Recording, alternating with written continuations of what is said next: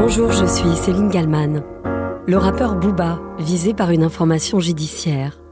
Il est accusé de cyberharcèlement. La méthode Booba, lanceur d'alerte sur les dérives des influenceurs, divise.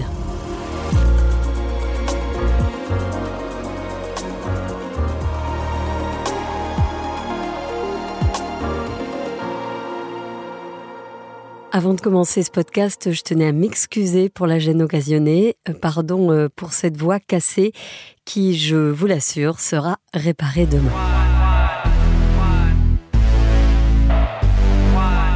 À ma gauche, le rappeur Booba, de son vrai nom, Eli né en 1976.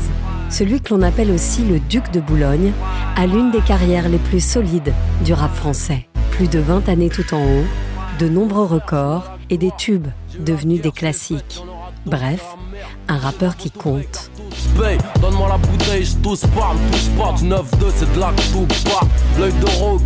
À ma droite, Magali Berda, née en 1981.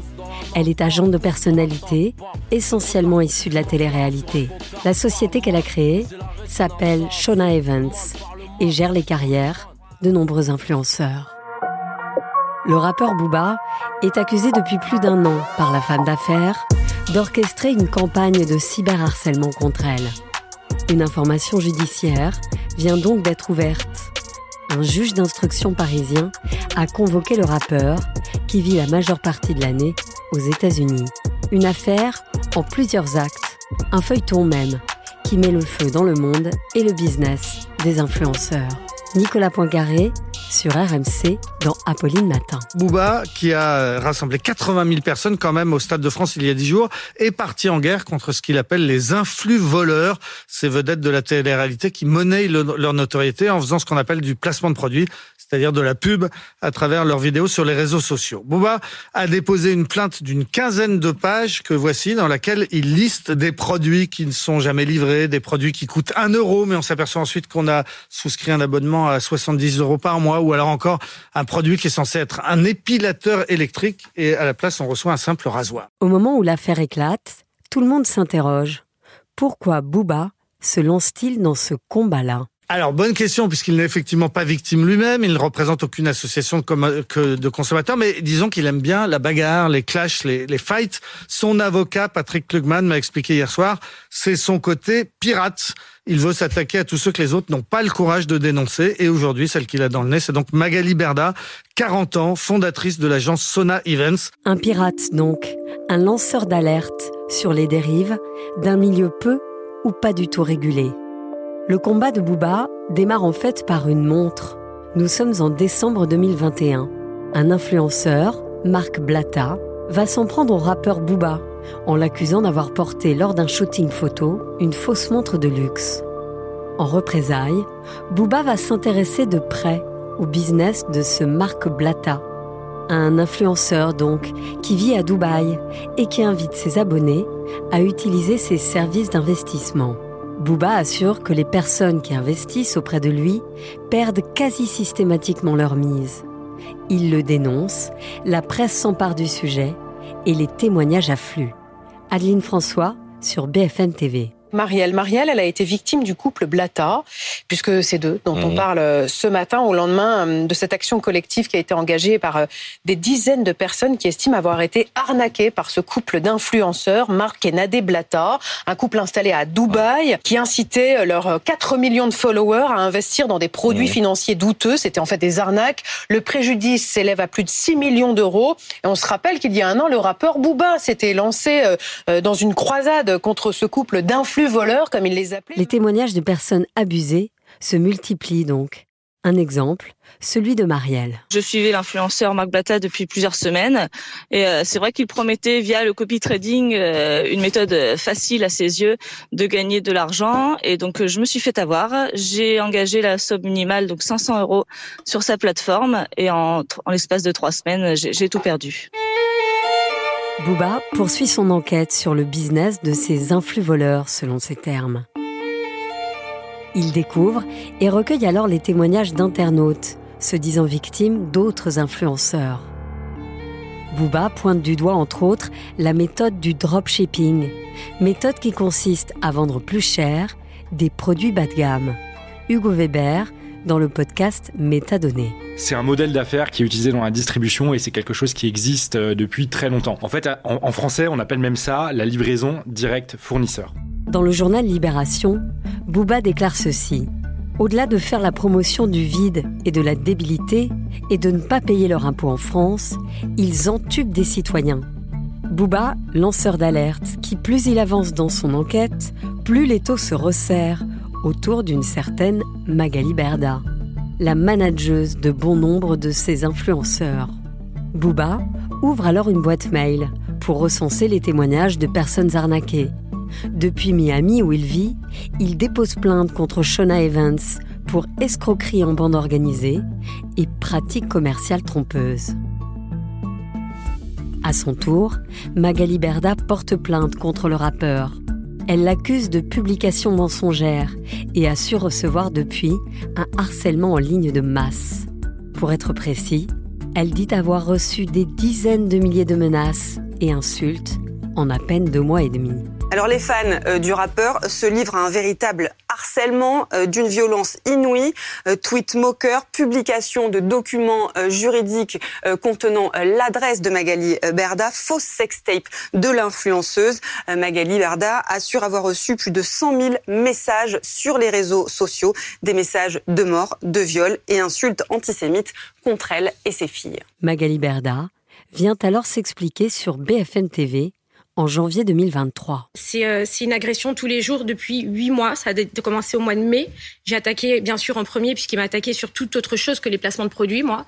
Et bien sûr, l'idée de l'influvoleur est arrivée un mois après ma plainte que j'ai déposée pour harcèlement. Donc, il y a un vrai amalgame où souvent on m'a jugé en me disant mais elle, elle, elle, crie au cyberharcèlement pour se défendre. C'est pas vrai.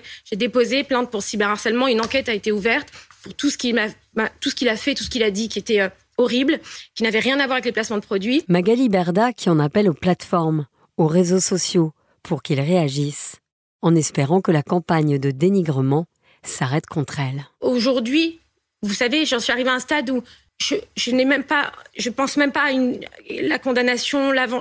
Je veux juste stop. Je peux pas, je, personne ne mérite de se coucher le soir avec une boule au ventre et avoir la peur de pas savoir ce qui va se passer le lendemain matin et ce qu'on va raconter. Bouba, de son côté, ne semble pas prêt à arrêter son combat contre les dérives des influenceurs. Preuve indéniable qu'il a pointé du doigt un véritable fléau, le ministre de l'économie, Bruno Le Maire, a posté dans la foulée de toute cette affaire une vidéo en s'adressant directement aux influenceurs. Je voudrais euh, vraiment faire appel à tous les influenceurs qui ont euh, un impact considérable sur la décision d'achat euh, des jeunes prenez vos responsabilités. Faites attention à ce que vous recommandez, faites attention à vos promos flash. Il faut que tout ça corresponde à la réalité du produit. À la journaliste Sophie Cazot pour BFM TV, un des avocats de Booba a expliqué que lorsqu'il s'exprimait sur les réseaux sociaux, le rappeur était dans le registre de la caricature, de l'humour, de la prise de position. L'avocat a aussi souligné qu'il y avait des lois pour punir le harcèlement. Bonjour Stéphane Vogetta. Bonjour. Vous êtes euh, député, député Renaissance euh, des Français établis hors de France. Euh, vous avez travaillé pendant des mois sur la loi concernant les influenceurs, loi du 9 juin 2023, qui vise donc à encadrer l'influence commerciale et à lutter contre les dérives des influenceurs sur les réseaux sociaux.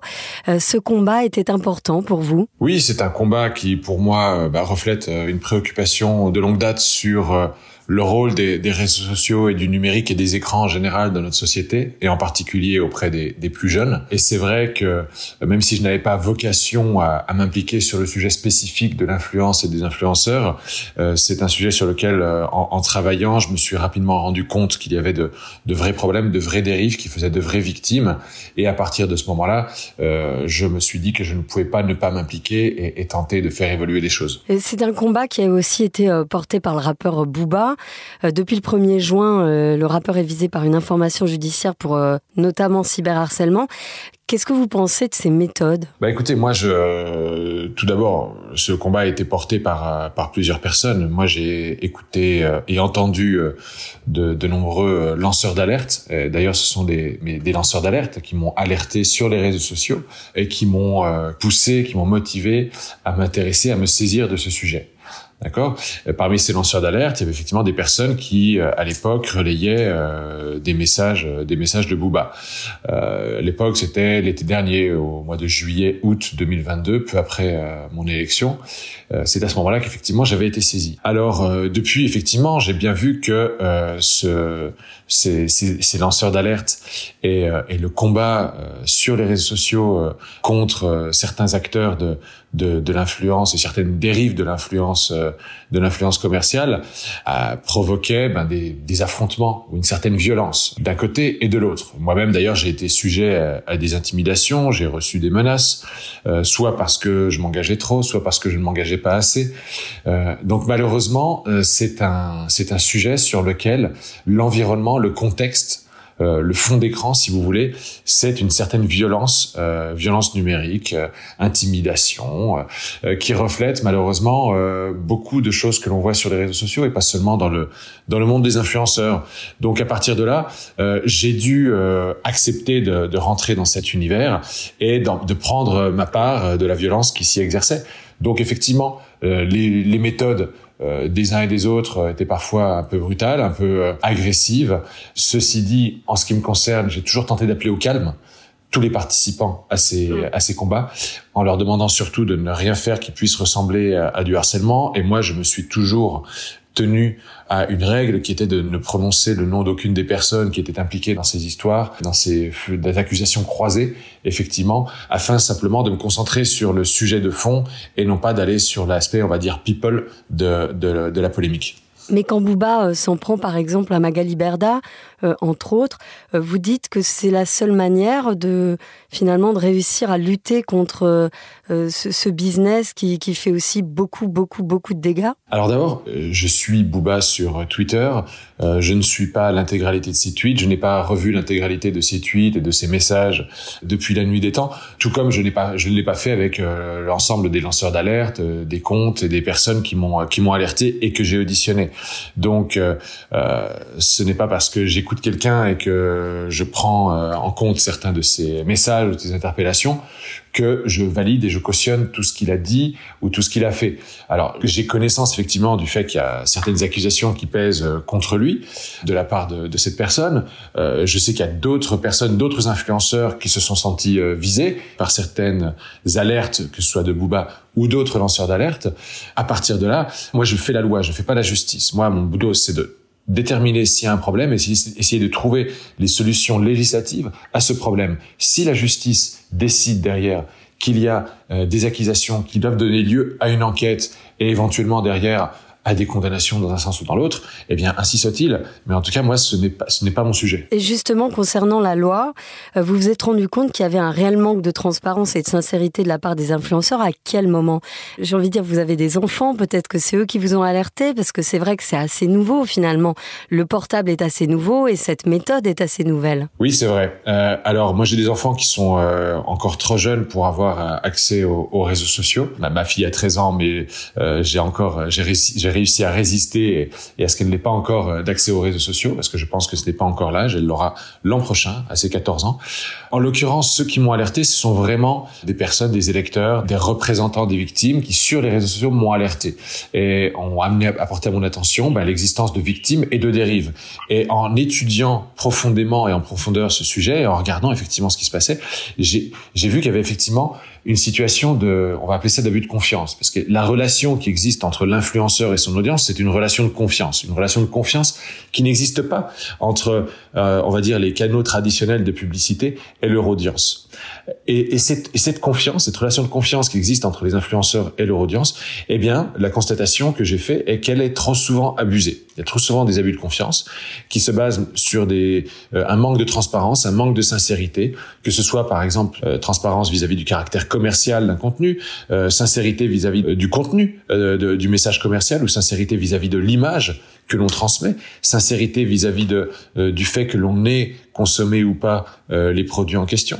Et donc à partir de là, c'est vrai que la première constatation était qu'il fallait mettre fin. Alors d'abord, rappeler tout le monde aux règles qui existent et ensuite mettre en place de nouvelles règles qui s'assuraient que cette sincérité et cette transparence allaient être assurées à l'avenir. Aujourd'hui, il y a des influenceuses, des influenceurs qui disent euh, Booba, enfin alors ici de Booba, mais il y en a d'autres, euh, euh, a tué le, business. Quoi. Cette loi a tué leur business. Qu'est-ce que vous leur répondez?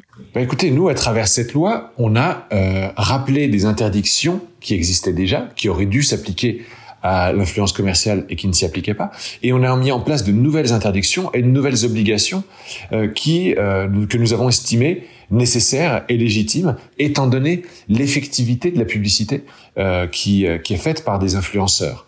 Euh, en fait, une publicité qui est faite par un influenceur est beaucoup plus efficace qu'une publicité euh, télévisée ou dans un magazine, et notamment parce que du fait de cette relation de confiance, eh bien les, les audiences sont beaucoup plus influençables. Donc, ça peut faire plus de dégâts.